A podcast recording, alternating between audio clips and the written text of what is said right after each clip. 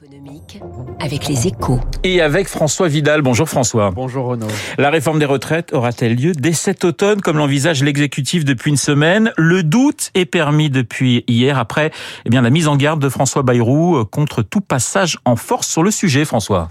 Oui, l'avertissement du, du, patron du Modem est à la fois euh, logique hein, et contre-productif. Logique parce qu'en tant que président du tout nouveau et si décrié Conseil national de la refondation, il est dans son rôle en défenseur de la concertation et du temps long. Si la réforme des retraites se fait en quelques semaines dans le cadre de la discussion budgétaire, cette instance, symbole d'une nouvelle méthode de gouvernement, aura vécu. Laurent Berger, le patron de la CFDT, a d'ailleurs déjà dit que dans ces conditions, il en claquerait la porte.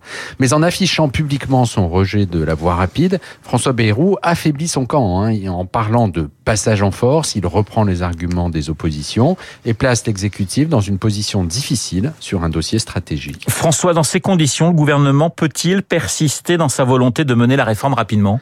Euh, Le verdict devrait tomber en, fin de semaine, mais on peut se demander, Renaud, quel intérêt la majorité aurait à temporiser. Hein? Les données du problème sont connues de tous. Si rien n'est fait, notre système de retraite sera lourdement déficitaire dans 5 ans, à hauteur de 10 milliards par an, selon le Conseil d'orientation des retraites.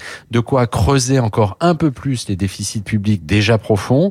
Une réforme des retraites est donc indispensable et elle devra intégrer un report de l'âge légal de départ. Or, les syndicats sont vent debout contre cette disposition, CFDT comprise, et plusieurs mois de concertation n'y changeront rien. Ils pourraient même jouer contre le gouvernement, hein, dans la mesure où le climat social se sera sans doute tendu entre-temps, sous l'effet de la dégradation de la situation économique. Autant d'arguments qui militent en faveur d'une action rapide, qui ne serait pas un passage en force, mais plutôt un passage à l'acte sur une réforme trop longtemps différée. L'édito éco-signé François Vidal. Dans un instant, l'adieu à la avec Monsieur Franck Ferrand. Édition spéciale sur Radio Classique.